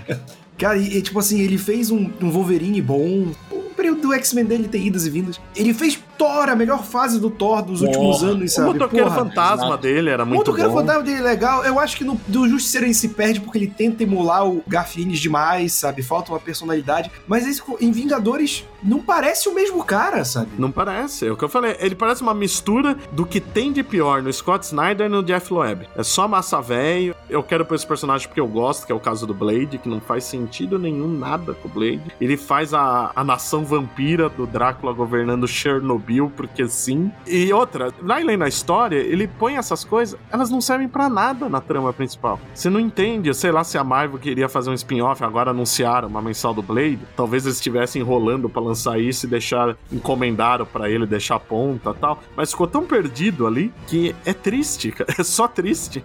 e aliás, a gente, falando em tristeza, a gente já quase deixa de fora outra tristeza que são os Vingadores Selvagens, né? Ave Maria, nossa senhora. Você quis dizer Thunderbolt? Não, porque os Thunderbolts são uma equipe. Os Vingadores Selvagens, eles têm dois grandes problemas além da qualidade da história. Eles não são Vingadores, eles não são uma equipe. Sim. É o Conan andando por aí. Sim. A gente falou muita coisa ruim aqui. Olha, vou falar que dos Vingadores Selvagens tá ali, ó, no meu top 3, pelo menos, de piores coisas que a gente mencionou neste episódio aqui. Isso é fato, assim, é ruim demais é o ápice do massa velho, assim. Outro dia eu vi uma entrevista com o Deodato e eu entendi porque eles existem. Foi o último trabalho dele na Marvel. Perguntar para ele quais os personagens que ele queria trabalhar antes de ir embora. E foi assim que nasceu Vingadores Selvagens. é, são personagens que ele gosta ou já desenhou no passado, né? É um gibi que ele envolve viagem no tempo por causa do Conan, mas ele é de viagem no tempo, porque ele veio direto dos anos 90, né? É. e vai se tornar um gibi raro, porque o Conan não tá mais com a Marvel, a Marvel não vai poder mais reimprimir imprimir esse treco. Vai se tornar raro e caro. Não, isso que é pior. Atualmente tá tendo o segundo volume lá, né? O Conan já sumiu da história. O primeiro volume é o Conan vindo pro presente, se unindo a um monte de herói. O segundo é o contrário, é o Anti-Venom, Mantiadaga. É realmente contrário, né? Porque eles não pegam nem os heróis populares, né? Só os restolhos e manda pra Era Iboriana. Aí o Conan já sumiu, a história agora tá em 2099 e tudo. Mas a Marvel diz que, graças às boas relações que eles têm com a Conan Properties, eles podem reimprimir. ah, eles podem? Ah, beleza, eles podem. tudo bem. Tanto que esse gibi, quando começou, já tinha acabado o contrato e eles usaram o Conan por uns meses, depois deram tchau, tchau. Senão ia virar que nem aquele gibi do Spawn, né? Que é escrito pelo maluco lá do Cérebros. É, sim. Aliás, Vingadores Selvagens só não é mais esquecível do que um que a gente realmente esqueceu, que é o Avengers EI, que é a Vingadores Inteligência Artificial, que era um grupo que era comandado pelo Hank Pym, tinha um, um robô do Dr. Destino bonzinho, um robô lá da SHIELD, uma, uma android da SHIELD que eu não lembro o nome, o Victor Mancha dos Fugitivos, eu nem lembro quem mais, era uma equipe de Vingadores Cibernéticos que durou cinco edições. Sim. Não, acho que foi 12. não, foi cinco, não durou nada. Foi só cinco. Foi bem pouco, foi bem pouco. Ninguém lembra que existe isso. Foi naquela fase que a Marvel lançou Vingadores de tudo também. Teve, é, teve tinha tudo mesmo enfim. Teve uma minissérie dos Vingadores Centrais que eu achava, eu não li, aliás era uma mensal, não era nem minissérie, que eu adoro, que é eles percebendo que a garota Esquilo fez parte da equipe e ela é a única integrante dos Centrais que ficou popular, né? Aí eles andavam com o mobile dela pra cima e pra baixo. Era muito engraçado. Mas voltando aos Vingadores do Jason Aaron, ele, igual o Hickman, quis fazer uma grande saga, só que a dele é ruim, né? Ele, ele aproveita esse negócio de ter desde a pré-história, as forças fundamentais que defendem a Terra tal, e vira uma saga de multiverso, né? Ele pega a ideia dos Mestres do Terror, que é a equipe de vilões dos Vingadores, então tem os Mestres do Terror multiversais, que tem um Doutor Destino hiper fodão, um Caveira Vermelha com o simbionte do Venom, é umas merda. Não esqueçamos de outra equipe também, que é o Avengers Next, do universo da, da Garota Aranha. Ah, sim, essa é boa. Todo esse universo é maneiro.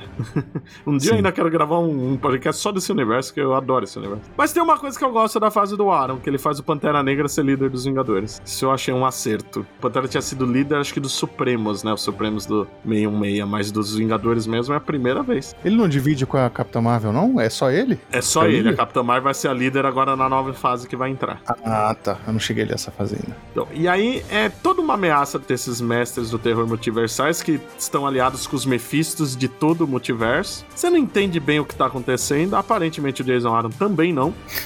Fica andando em volta, em volta, em volta, em volta. Cara, tá sendo triste. Porém, ele lança um título adjacente que é o Avengers Forever, que é explorando essas outras terras. Né? A gente descobre que tem um cara chamado Avenger Prime que tá reunindo um exército de Vingadores de várias realidades. E spoiler, ele é o Loki do universo que ele matou os Vingadores. E aí ele teve que derrotar sozinho os Celestiais, o Thanos com a manopla, tudo acabou virando um herói e percebeu que o multiverso precisa dos Vingadores. E aí, nesse Avengers Forever, esse sim até que eu acho divertido. Como tira o foco da equipe principal, é o Aaron fazendo aquelas viagens no tempo maluca tal. Então tem um Tony Stark que é o Homem-Formiga. Tem um cachorro Capitão América. Tem um loucura de tudo que é jeito, e esse eu acho divertido. E enquanto isso, no título dos Vingadores é mais viagem no tempo. Então você fica vendo que tinha os invasores secretos na Segunda Guerra. Tem uma edição que tem que mostra que o Musashi no, no Japão era, foi um motoqueiro fantasma. Mas é muita enrolação, porque demora muito pra ele jogar esses elementos, mais ainda pra amarrar. E chega um momento que ele fala: Bom, parece que tá andando. Aí os Vingadores começam a viajar no tempo sem resultar em nada. Aí de repente eles vão parar na pré-história e anda a história. E fora que ele inventa aquele negócio da Fênix poder ser mãe do Thor, né? Que é uma merda e no fim não é nada disso também, né? Ela é meio que é, é como se fosse a madrinha muito apegada a ele.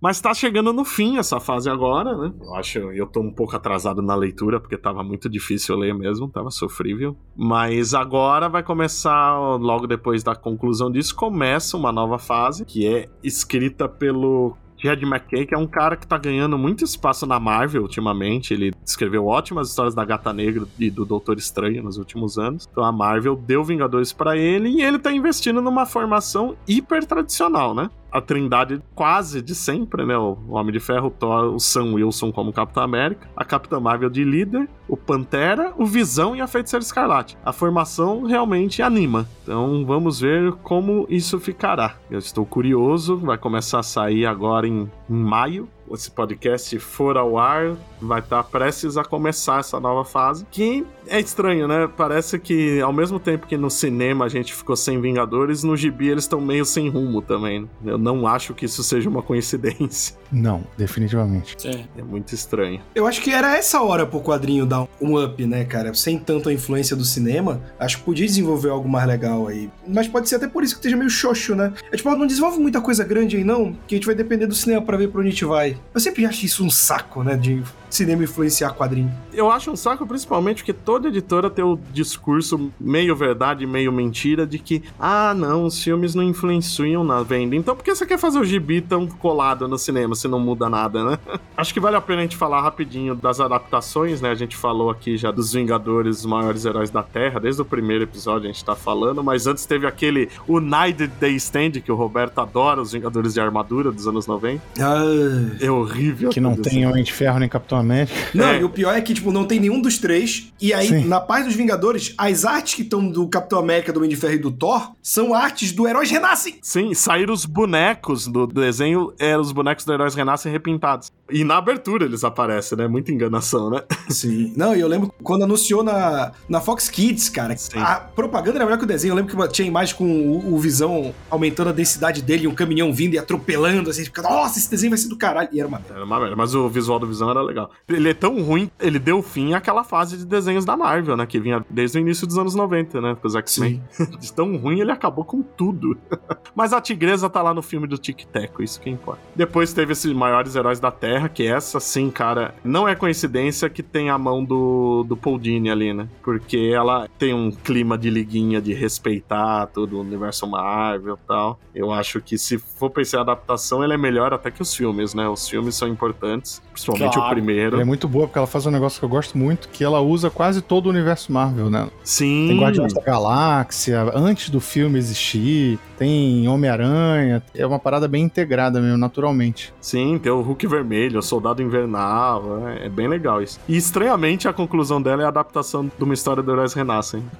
Sim. É a coisa mais esquisita do desenho, é isso. Daí depois vem aquela Avengers Assemble, né? Que teve vários É. nomes diferentes, né? Cada temporada ela mudava de nome. E é muito ruim, né? É muito infantil, muito bobinho. É, ficou muito inspirada pelo MCU e acabou ficando meio pasteurizada, sei lá. Mas tem uns momentos legaisinhos, mas não é nada, nada memorável, não. Ah, eu acho muito boba, a animação muito pobre, né? Muito nas coxas, eu acho bem ruinzinho. Mas o que importa mesmo pros Vingadores são os filmes, né, cara? O- A gente já falou várias vezes, foi os filmes que fizeram eles serem o grande sucesso que são. Tem os filmes dos Supremos que são legais. São joinhas, não são nada É. demais, mas são legais, são legais. Foi um experimento de animação da Marvel que foi legal, né? Sim. E depois teve aquele Vingadores do Futuro também, que é bacaninha. É, acho que no Brasil ficou Novos Vingadores, os Heróis da Manhã, se não me engano. É bem Acho que legal, é divertido. Esse eu, eu gosto mais do que do dos Supremos ainda. Nos games teve bastante coisa, né? Começar com aquele Vingadores de Mega Drive, né? Capitão América and the Avengers, que era a Nossa. adaptação do Atos de Vingança, né? Era Capitão América, Gavião Arqueiro e Visão, né? O Homem de Ferro. É, Visão e Homem de Ferro, os quatro. Tinha, eu gostava que tem. é, todo jogo de, de lutinha tem aquela, aquele movimento pra dar uma rasteira, alguma coisa assim, ou correr. Né? Aí o capitão deslizava com a bunda empinada e o Homem de Ferro parecia que tava encoxando ele. Era engraçado. um que eu acho interessante que ninguém lembra, eu por muitos anos achei que era um jogo falsificado que tinha alguns fliperamas de São Paulo. E eu descobri que ele é oficial. Teve um fliperama de luta dos Vingadores que era da Operação Tempestade Galáctica. Ele deve ter sido feito por alguma empresa minúscula, e eu nunca vejo quase ninguém falar isso. Um amigo nosso lembra que é o Thiago Almeida, que eu já conversei com ele sobre esse jogo. Mas a gente tá num momento de transição, né? Porque tanto o Gibi acabou finalmente essa fase do Aaron, né? Vai pra outra. Nos cinemas a gente ainda não sabe, né? Quem vai estar na equipe, quem não vai, quem vai ser o líder. Porque uma coisa que eu vou dizer que eu não gosto no MCU é que, na verdade, a gente nunca teve os Vingadores como uma equipe, né? Eles são um grupo de emergência reunindo as pressas todas as vezes, né? O MCU é composto de mega sagas. É, É. só mega sagas. E é, é isso mesmo, né? Porque e, e ele reproduz esse negócio de todo mundo ter Vingadores ao extremo, né? Porque todo mundo Sim. que tá lutando do lado deles já chamam de Vingadores e foda-se. Pois é. Acho que falta muito isso em, em filmes de equipe como um todo. X-Men também. Todos os filmes dos X-Men são eventos apocalípticos. Nunca mostraram os X-Men agindo, tipo, ah, sei lá, pra conter um roubo na cidade, pra conter um vilãozinho na cidade, sacou? Acho que Vingadores também sofre desse mal, assim. É, e fica esse negócio que entre os filmes a equipe sequer existe, né? É, é É. muito estranho isso, né? Eu até hoje queria descobrir que naquela cena do primeiro filme do Homem-Aranha, quem ia estar com ele no palco, né? Porque tinha o Homem de Ferro e o Visão só ali pra aparecer, não tinha equipe.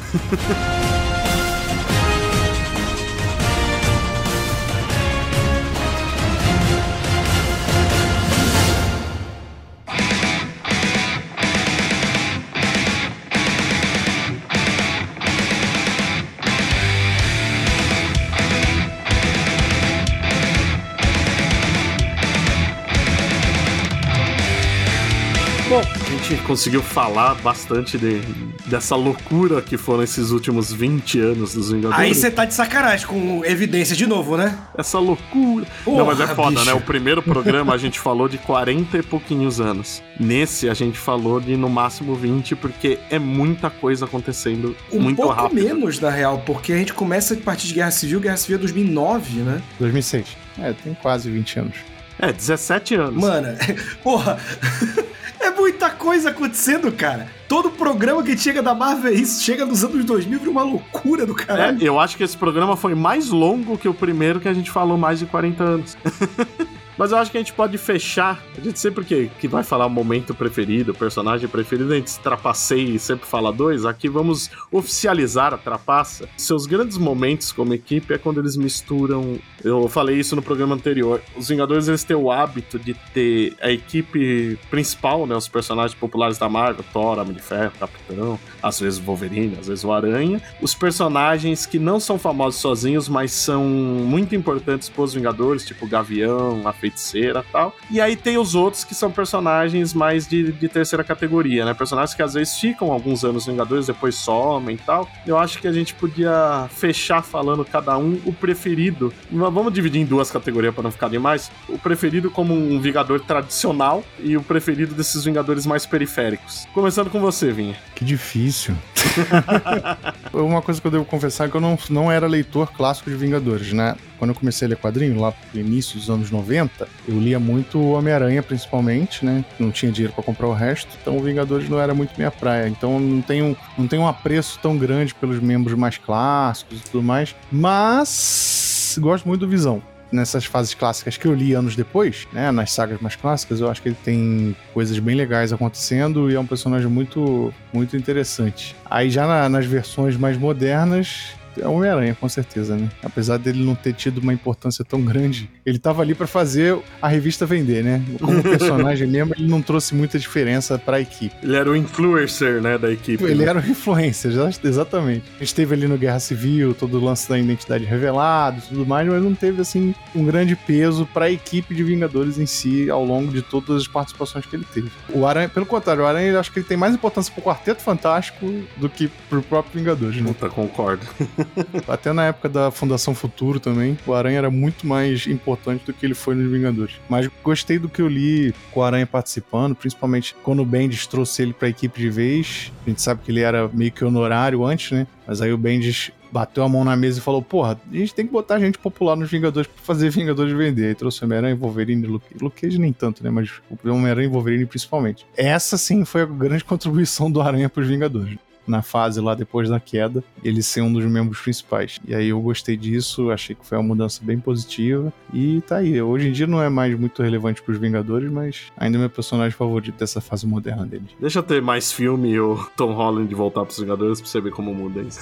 É, com certeza. E você, Cardim? Eu vou evitar roubar aqui, porque qualquer coisa que envolva o Homem-Aranha, minha resposta é, automática é sempre sim. Correto. Então eu não vou falar do Homem-Aranha, vou deixar o Homem-Aranha de lado, tanto quanto o Miles, porque hoje eu costumo dizer que eu gosto dos Homens-Aranha, né? Eu gosto muito do Peter e gosto muito do Miles. Então eu vou deixar os dois de lado. Focando em Vingadores clássicos, o meu sempre vai ser o Gavião Arqueiro. Eu já falei isso no outro episódio, inclusive, é logo depois do Homem-Aranha, é o meu personagem favorito na Marvel. É um personagem que eu gosto pra caralho. E acho que é um personagem que a gente não pode pensar nele, na verdade, como um personagem que é coadjuvante dos Vingadores. Porque ele teve sempre, hoje nem tanto, né, no título na atual fase, assim, mas é, ele sempre foi um personagem que teve muita, na verdade, muita importância pra equipe. Acho que é um personagem que funciona pra caralho em equipes, inclusive. Enfim, quando a gente fala de Thunderbolts, por exemplo, e tal. Eu acho que ele funciona bem em equipe. Vingadores da Costa Oeste, que, a gente falou pra caralho no outro episódio, é prova disso também. E das novas gerações, acho, de personagens dos Vingadores, eu acho que eu voto no Luke Cage. Eu gosto muito do jeito que o Bendis colocou o personagem na equipe. gosto muito do papel que ele assumiu na equipe e a evolução que ele teve ao longo do tempo em que ele esteve ali. Que inclusive foi uma evolução que faz um puta sentido pro personagem, inclusive fora dos títulos dos Vingadores depois. Nos títulos solo, nos títulos da Jessica, não sei o que, eu acho que ele passa a ganhar um outro status. Acho que uma coisa legal é que ele ganha uma injeção de autoestima. Acho que essa injeção de autoestima fazia muita falta pro personagem. E faz o status dele mudar no, no universo Marvel. Eu gosto bastante do Luke Cage pós-Vingadores. Ele dentro dos Vingadores é muito legal e eu também gosto dele pós-Vingadores. Fez bem para ele. E você, Roberto? Eu falaria do Homem-Aranha também nesse secundário, mas não vou roubar porque é injusto, porque o Homem-Aranha é melhor em tudo que ele faz. Mas eu queria trazer uma dúvida aqui, que é. Ninguém quer falar do Homem-Aranha, agora eu tô me sentindo culpado. mas eu queria saber aqui o Gavião Arqueiro é membro clássico dos Vingadores, correto? É Sim. claro. Ah, então, dos clássicos é o Gavião Arqueiro. Desde moleque eu gosto, eu achava aquele visual dele que é horroroso, eu adorava quando eu era moleque. Também. Eu sempre gostava que ele, ele era meio que um moleque ali dentro, né? Ele queria tirar com a cara do Capitão América, ele contestava. Então eu tinha esse apreço pelo Gavião Arqueiro, eu gosto dele pra caramba até hoje. Dos clássicos ele é meu favorito. E dos secundários, cara, é difícil a gente para pensar do Bendis pra cá, né? Eu acho que ele foi mais utilizado nos anos 2000 pra cá. Eu não colocaria ele como membro clássico, mas o Pantera Negra, cara. Pantera Negra, ele evolui muito. A gente falou na primeira parte, né? A fase do Geoff Jones, ele é muito bem trabalhado. A fase do Hickman, ele entrando pros Illuminati. Eu acho que eu colocaria ele aí como um dos meus personagens favoritos. E não sei se estou correto em colocá-lo como um secundário, não tão tradicional, mas seria a minha escolha. Eu colocaria como um dos tradicionais. é, mas eu acho que ele não foi tão explorado na fase clássica, sabe? É, ele era tradicional, mas ele não era aprofundado, né? É, então, porque se a gente parar, por exemplo, a Vespa é uma personagem hoje em dia menor que o Pantera, mas ela é muito mais clássica como Vingador do que o Pantera, por exemplo. Sim. E mas aí, e você, Bud? Você que também é um homem clássico, que é um jeito bonito de dizer velho. o velho estiloso. Eu voto no Visão também, eu sempre adorei o Visão, eu acho que ele era meio que a essência, né? Eu vejo muita gente comparar ele com o John Jones, o Caçador de Marte, por causa do nível de poder, né? Entre a Liga e os Vingadores, mas eu acho que ele tem um negócio que o John Jones tem desde a Liga Cômica de ser a alma da Liga. para mim, a alma dos Vingadores. Você tem os personagens hiper fodão, mas a alma normalmente tá lá no Visão. Eu sempre gostei muito dele. Por muito tempo foi o Gavião também o meu, mas eu vou ser sincero, o Gavião Arqueiro, ele funciona muito bem nos Vingadores, mas quando ele tá nos Thunderbolts eu acho que ele funciona até melhor. E de secundário eu também vou num velho. No secundário, eu falei muito no, no podcast anterior, no, nos anos 80, é uma das séries que eu mais gosto, Vingadores, talvez. Ah, gosto. O Cavaleiro Negro, que eu acho que naquele período foi muito desenvolvido. Eu acho que ele é um personagem que tem uma mitologia muito rica, mas que desde aquela época não é bem usado pela Marvel, só nessa época dos Vingadores mesmo. Porque ele foi um membro importante entre os anos 80 e 90, que ele foi aprofundado e eu adoro adorava as histórias com ele, todo o desenvolvimento dele.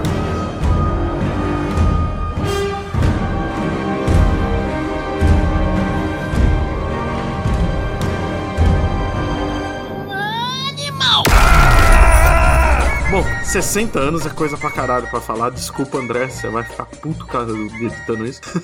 Mas vamos então finalizar com os bons e velhos jabás. Pra todo mundo saber onde encontrar cada um de nós. Vinha, deixa o seu jabá. Opa, procurem por Felipe Vinha, vocês vão achar muita coisa bacana, interessante.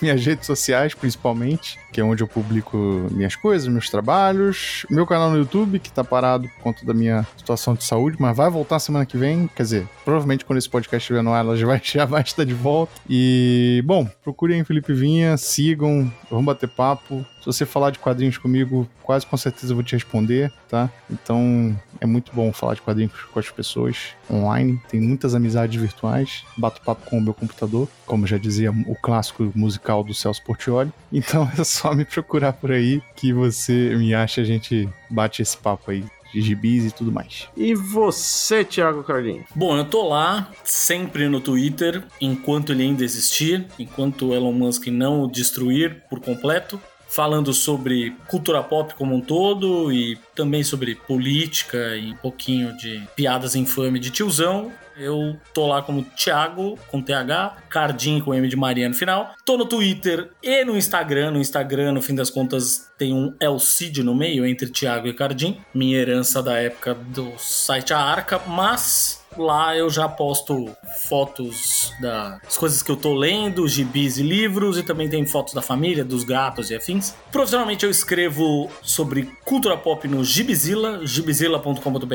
Então falo lá de quadrinhos, cinema, séries, música. E na falta de um, eu tenho dois podcasts que vão se alternando. Então a gente, eu e a Gabi, minha esposa, nós temos o Imagina Se Pega no Olho, que é o nosso podcast sobre the cultura pop, mas não só. Então a gente fala sobre cultura pop, sobre política, religião, relacionamentos, qualquer assunto que a gente achar que faça sentido. A gente costuma dizer que é um podcast jornalístico. E a gente tem o nosso Imagina Se Pega no Ouvido, que é o nosso talk show musical, que a gente entrevista pessoas que fazem, vivem, são apaixonadas por música. A gente fala lá com elas sobre os shows que marcaram a vida delas, os discos do coração, as bandas e artistas favoritos. Enfim, a gente vai se alternando, estão lá em todas as plataformas, é só procurar. Um é um olhinho com anteninhas, outro é um olhinho com duas orelhinhas. É isso. E você, Roberto II? Bom, pra quem gostou de me ouvir falando besteira aqui, eu também falo besteira lá no youtube.com barra Hora Suave, que é meu canal que fala de quadrinhos, séries, videogames, cinema, tudo mais. E também tem o meu pequeno projetinho, que é o Eu Te Amo Dr. Zayos, em que eu comento episódio a episódio de Os Simpsons, ao lado do Lucas Rezende, meu amigo. E esses são meus jabás. Mas eu quero saber os seus, Bud, o homem dos gibis. Bom, Fala Animal também é site falando principalmente de quadrinhos, mas de tudo que é nerdice, cinema, séries e afins. Visita lá no falaanimal.com.br, atualizado todo santo dia. Siga nas redes sociais também no Instagram, no Facebook e no TikTok, que ainda tem pouca coisa, como Fala Animal, e no Twitter, como Fala Animal Sai. Lembrando que o podcast é quinzenal, então segunda-feira sim, segunda-feira não, sempre tem um episódio novinho em folha. Agradeço de novo ao Vinha e ao Thiago pela participação, agradeço os ouvintes e até o próximo episódio.